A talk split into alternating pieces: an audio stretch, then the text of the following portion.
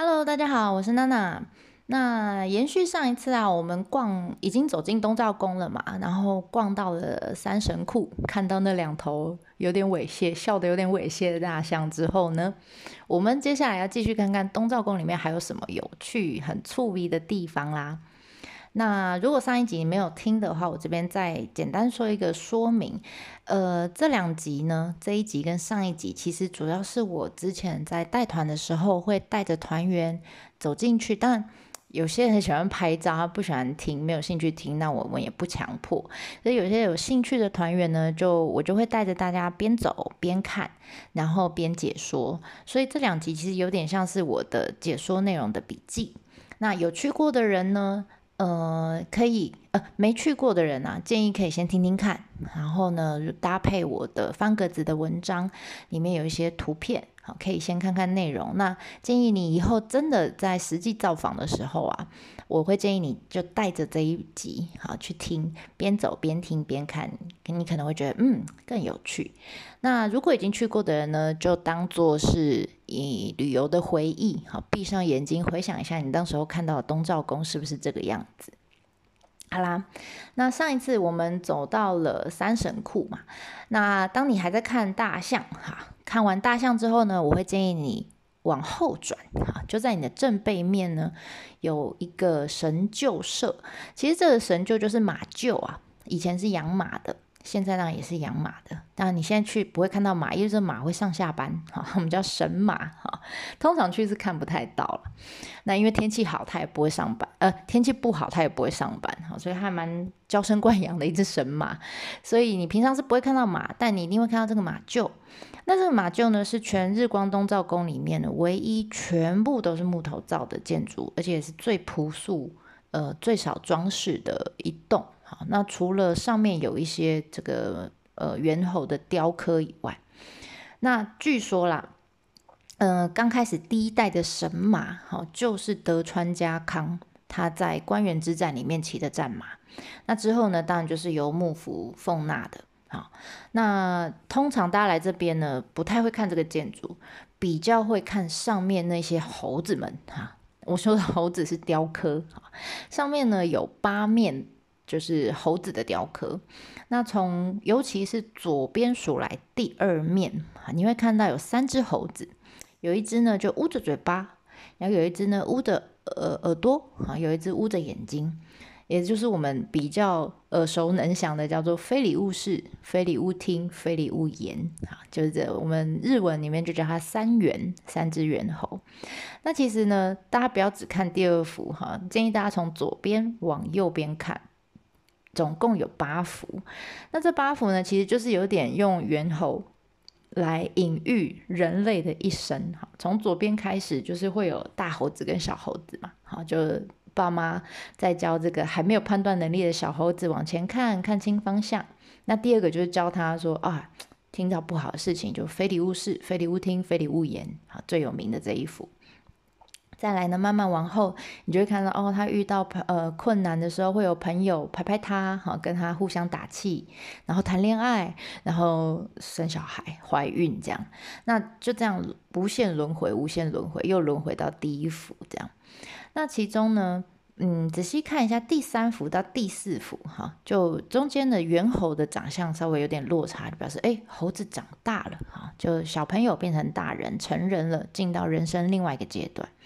那还有另外一个人生的转弯处呢，就是第六幅到第七幅，哈，你可以看一下这几幅里面的差异，啊，那其中当然还是第二幅是最多被拿来做成，就是刚刚讲三元哈，被拿来做成纪念品啊，好，做成签啊，让大家可以带回去这样，甚至你在日光的街上，你会看到很多纪念品都是做成猴子的样子，就这三只猴子的样子。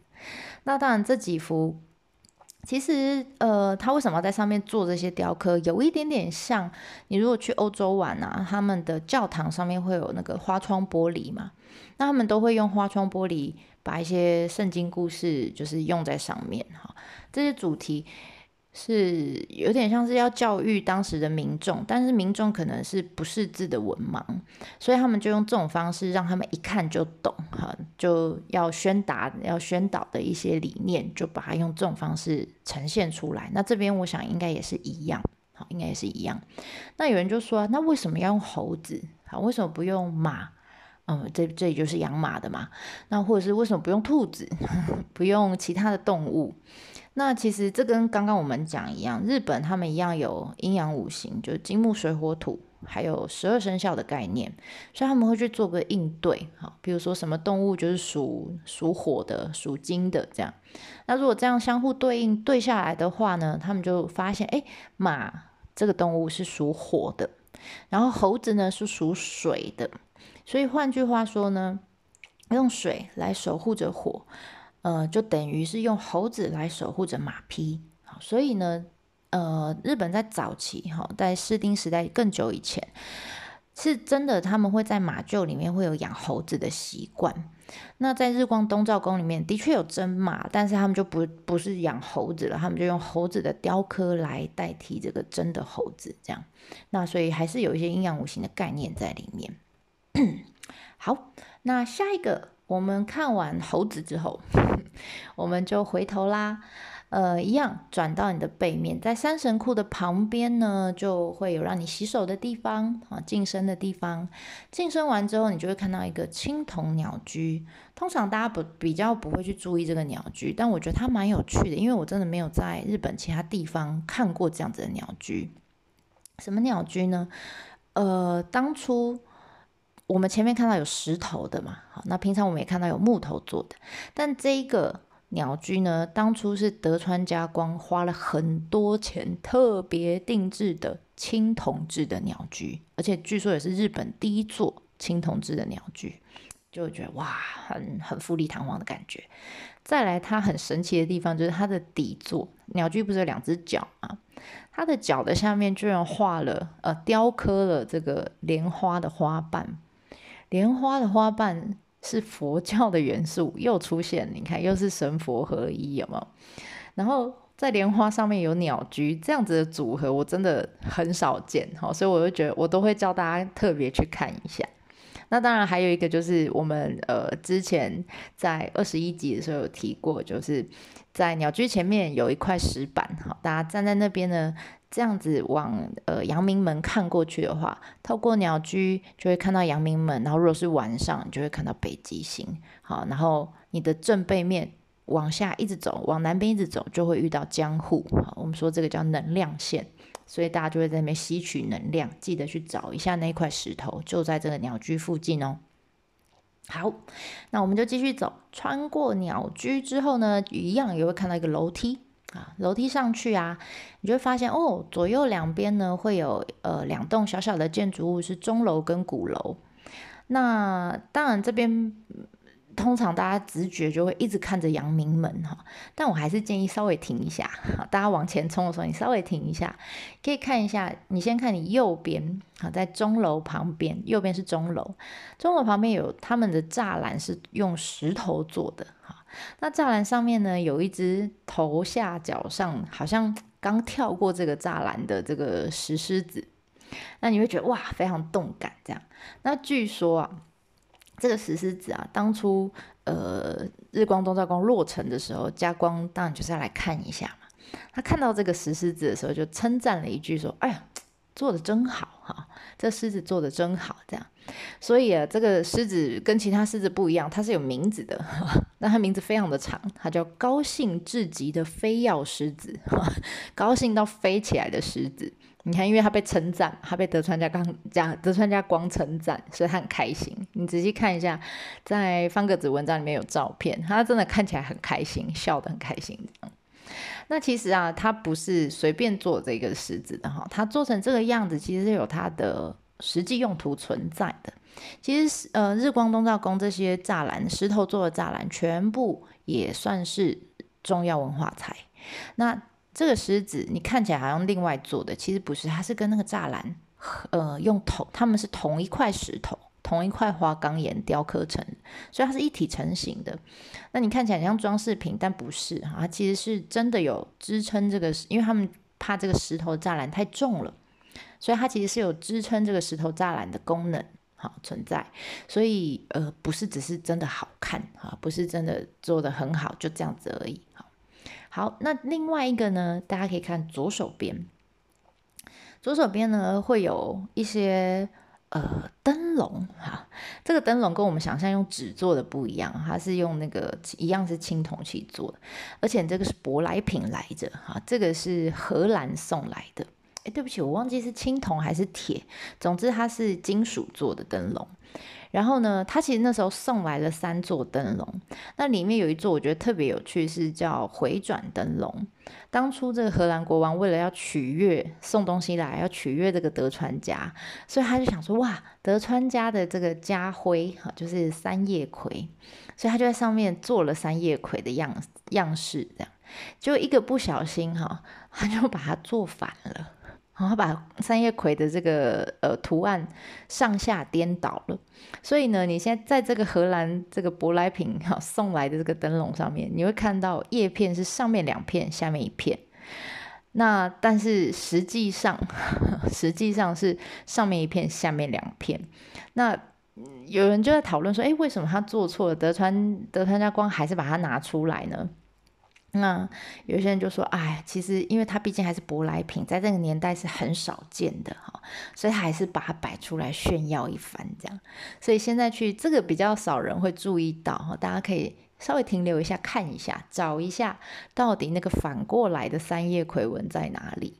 好，那看完这个灯笼呢，就继续往前走，你就会看到哦，站在你面前的就是每一次呃日光东照宫拿来。”当他的扛棒的这个扛把子，阳明门，还有旁边的回廊啊。那阳明门呢？呃，其实它的名字啊，它是从京都来的。京都御所的东门，东边的那个门就叫阳明门。京都御所是谁住的？是天皇住的。所以啊，他那时候在呃建造东照宫的时候，其实他有一个意思，就是说我在呃京都御所的正东方。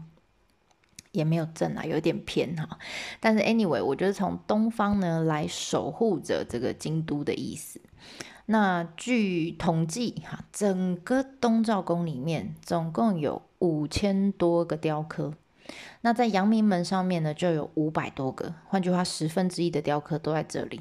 那最多的是在本殿的地方，加进去会看到。那这个门上面呢，又有一个特色，就是呃，每个门都有不一样的特色。这个门呢，里面当然会雕很多的这个花鸟啦、灵兽啦等等，但呢，很特别是这个门上面的灵兽特别多，像龙马啦、唐狮子这些的，大概五分之二，快一半的数量全部都是这些现实不存在的灵兽。然后呢，前面我们看到都是动物啊等等花草啊，但是到了阳明门开始，你就会发现。阳明门跟后面，我们等下会看到另外一个门叫唐门，只有这两个门上面会出现人。那这些人是谁呢？大部分都是中国古代的一些圣贤的故事里面的人物。那因为这样子啊，整个门上面都是各式各样的雕刻，所以啊，他每个说法，他说：“哦，你说你真的站在这个门前面啊，从早看到晚，看到太阳下山，你都看不腻，因为你都看不完。”啊，所以呢，又叫做日暮门，哈，日暮暮，嗯，要怎么讲？暮就是黄昏的那个暮，哈，日暮门。那当然还有一个，呃，你会觉得这个门很，第一次看到你会觉得它很华丽，很华丽。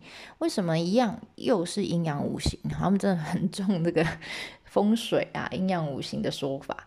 他说啊，地球上的世间万物啊，都是从有五个元素，五个颜色。来，其实是六个哈，来组成的，是呃白色、红色、黑色、黄色或是金色哈，还有青色，青色就是代表蓝色跟绿色。那以前的人他们就相信，我只要用同时使用这五个颜色呢，就会有除魔的功效。所以啊，当然在日光东照宫这么重要的门上面，他们就啪用了各式各样这五个颜色的元素在上面，所以让这些雕刻啊看起来都很亮。啊，那当然也有实质的功能，除魔哈。所以大家来到这边可以稍微看一下它的，停留一下，好看你不要真的站到下午，哈，会挡到后面的人。但是建议大家可以稍稍作停留，看一下这些零售们。那穿过去之后呢，也不要马上通过哦，建议你回头看看，这里可以玩一个大家来找茬的游戏，哈，什么意思呢？你回头以后，你就会发现，哇，这个门其实它是靠了十二根的白色的柱子来支撑的，而且这个白色你会觉得它有点亮亮的，亮白色，这是什么呢？这个涂料啊，其实是呃用贝壳把它磨碎以后的那个粉去做成的，他们叫糊粉。胡瓜的胡瓜的胡哈糊粉，那当然他们最近这几年他们在整修，他们一样就是很考究，他们连这个涂料都去找以前一模一样，想办法做出一模一样的原料来涂所以你先去看一样白色的白色亮白色的这个柱子，而且呢柱子上呢有一些螺旋纹呃螺旋状的纹路，一样又是除膜哈，它的功效一样也是除膜。那最有趣的是啊。这些纹路其实是有个呃固定的方向，这个图一样可以看一下我的 方格子里面的照片。它的方向呢，每一根都是一样的，十二根柱子里面只有一根啊，只有一根呢是反过来上下颠倒的，就是连纹路哈，好像呃连纹路都是反的，好像就故意把这个柱子反过来放一样。那这个概念跟我们之前讲到五重塔那个垂木是一样的。一样，他们就觉得完成的瞬间就是崩坏的开始。好，所以为了祈求这个建筑物可以长长久久，所以他们故意把一根柱子给反过来，纹路给反过来。大家可以找找看到底是哪一根。哈，那答案呢？如果你还没找到哈，你可以从呃阳明门，您进到里面，对不对？回头看，从阳明门里面往外看。右边数过来第二根柱子就叫逆柱，大家可以看一下它纹路跟其他有什么不一样呢？好，如果你还更想知道的话，你也可以看一下这个方格子里面的照片。好，那看完了这个阳明门之后，进去你会看到另外一个门。那这个门呢是玉本社，就是他们最重要的一块区域的大门，所以这个门呢又比阳明门。重要性来说，比阳明门更重要，因为以前的这个呃大官呐、大名啊，你要很有身份地位的人才能进到这个本社里面，那其他人大概就是到唐门这边就就要 stop 就停住了，所以唐门是很重要的守护呃的门，那上面的雕刻术呢又比。这个刚刚我们讲阳明门更多了，只是呢，它的颜色没有像刚刚我们讲说，哇，用什么黑白金、什么黄绿色，没有那么多颜色。它大致上就是我们刚刚讲用的糊粉白色，或者是用一些呃紫檀呐、黑檀呐，现在已经。呃，不能不能食用的这些木木材们哈，这些很珍贵的木材们的雕刻，所以你远远看去，你会觉得啊，就是黑白色，看起来很简朴。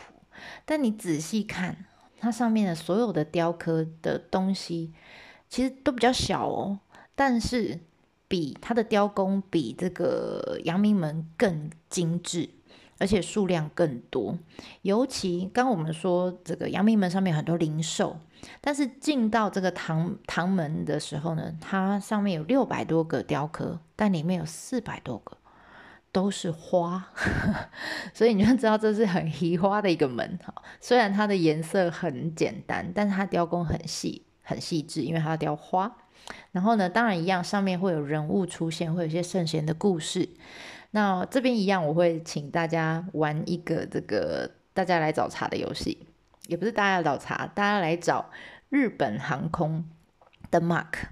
日本航空的 mark，如果你有印象哈，它就是一只红色的鹤展翅，这样，他们叫鹤丸。那这个标志呢？在这个门上面，你会找到一只非常像的这个雕刻在上，一只一只鹤的雕刻。我不知道大家找不找得到。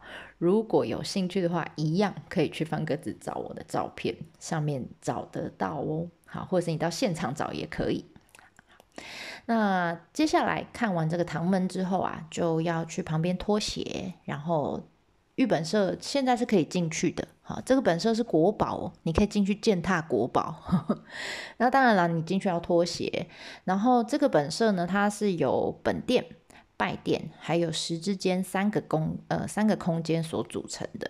那通常你进去啊，嗯，你会经过一个回廊哈，然后呢才进到这个拜殿里面去。而且进去以后，他就会要求你跪下，会有一个人就是呃东照宫的人在那边讲解。讲什么呢？当然是讲德川家有多厉害，有多厉害。然后我们这边有卖什么纪念品，然后不知道为什么你听完以后你就会买，那很重要吧？这个地方真的非常重要，买纪念品的地方，对不对？当然不是啦，其实里面呢，呃，我们刚刚说这个本社，呃，这个东照宫里面大概五千多个雕刻作品，光这个本社就有两千四百多个作品在这里雕刻，所以你进去其实。前面这样走，你脚也酸了。刚好进去，稍微坐着听他讲，因为你你听不懂没关系，你就当坐在那边坐着休息。你可以一边坐，然后一边看细看，你就有时间可以好好的在里面看里面所有的这个雕刻作品，还有画作。里面的画作都是请我们刚刚讲到手野探幽，就是请当初非常呃有名的这些宫廷画师来画的。然后买完。商品再出来，买完纪念品，买完限定的玉手再出来，这样好啦，那本店逛完以后，我们出来，你就会看到哦，左手边呢有一个，你的手上应该还会有一些票根还没用哈，因为它是一个套票。有一个票呢是让你去奥宫，奥其实就是里面哈，比较上面、比较深处的里面的就是本店后面的宫。那这个奥宫其实就是日光。呃，诶，其实就是德川家康的墓啊。他当时那时候不是他说他要呃在九能山葬一年之后呢，他要分灵来到这边来。那当然有一种说法说啊，其实他当时就把呃灵魂分过来。那有一种说法是，其实他连遗体都把呃都把遗体从九能山运过来了。但有没有运来不知道哈，这不可考。那他们也没有去去去挖的样子，总之没有人可以证实。那 anyway，如果你是想要参拜的话，你要去奥宫，要爬上一个好长的楼梯。好，如果你时间够的话，建议你去看一下。那在上去爬楼梯之前，你一样会经过一个门。好，那相较于奥宫呢，这个门上面有一只猫，比奥宫还更有名。哈，这只猫呢叫眠猫，睡眠的眠。他在哪里？他在这个门的门楣上面哈，那也是当时做他的工匠，听说也是非常有名。那但是因为它很小哈，所以你如果不抬头看，你可能就噗就进去了。这样建议大家抬头看一下，在还没进去之前，先抬头看好，看一下这只猫呢，它很好玩，它就是它在睡觉，而且它是在牡丹一群牡丹花的花丛里面，好像做着日光浴，然后睡得很熟，眼睛闭闭的这样。然后你穿过这个门之后，再回头看，你会发现哦，猫的正后方也有雕刻，雕刻什么呢？雕刻麻雀，还有几只麻雀在那边很开心的玩着，这样。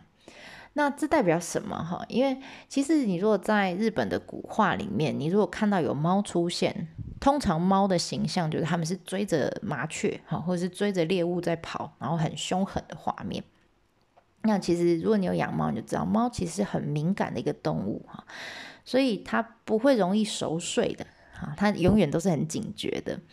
那所以呢，象征说跟我们前面讲那个魔有点像哈，只有在没有战争的年代，猫才有可能很安稳的像这样子睡着。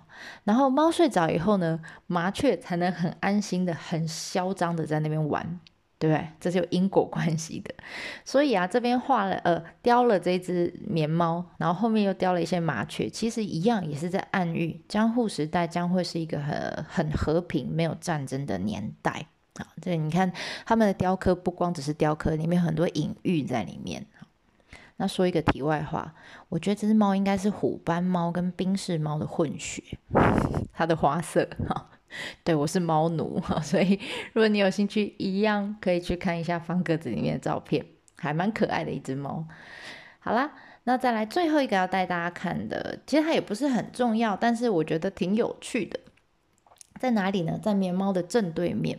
好，一样，你看完棉猫，呃，从奥宫看完以后出来，你就会看到正对面呢有一个叫神鱼社，什么意思呢？这个地方它其实就是里面放了三座神教，一样也是他们在祭典的时候呢，会把这个神教请出来游行这样。那这三个神教平常呢就住在这个阳明门旁边的这个呃神谕社里面。那这三个神教呢里面分别是抬谁呀？最中间的当然就是德川家康，啊，这很合理嘛，这是他拜他的庙。然后左手边呢是拜的是元赖朝，那元赖朝是呃等于是开创整个幕府体制的一个就是武士的第一代就对了，所以你后面只要是武士的，通常没有人不拜他哈，所以这也不奇怪啊，因为德川家也是武士起身嘛。好啦，武士起家，那再来右手边，右手边那个教是拜谁的？里面坐的是丰臣秀吉，哎。这不是很奇怪吗？哈，这一片都是德川家康的地盘，怎么会出现丰臣秀吉？这不是超怪的吗？原来哈，这三尊呐，这三个神教，以前呐，在最早最早以前刚开始的时候，不是这三尊。只有德川家康是哈，德川家康一开始就有，然后旁边两尊呢，其实原本里面坐的是山王神跟摩多罗神。对不起，这两位我其实不太认识。Anyway，原本三尊不是现在这三尊，那为什么现在会变成丰臣秀吉跟这个源赖朝？据说呢是明治政府，就很现代哦。大概一百五十到一百六十年前，明治维新的时候，哈，那个时候呢，因为明治政府把德川家康给推，呃，德川家的政权给推翻了，把这个幕府给推翻了，所以换句话说呢，他等于是呃，怎么讲，把德川家给干掉，好，所以他才能掌权嘛，所以很怕受到德川家康的诅咒。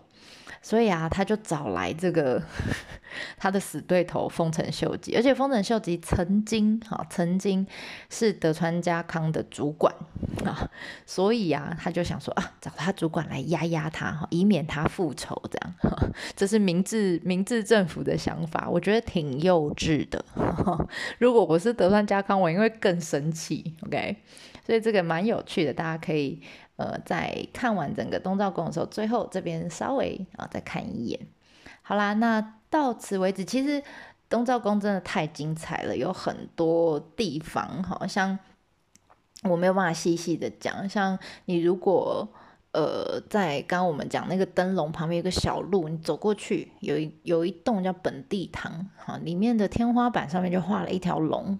然后呢，里面和尚就会在龙头的地方敲，啊，敲有点像响板的东西，你就会听到回音等等，好，这这些体验其实都蛮有趣的，但它可能相对起来跟东照宫的关系就没有这么密切，所以我就不会特别，除非有时间了，要不然不会特别再带大家过去。有兴趣的话，大家可以去走一走。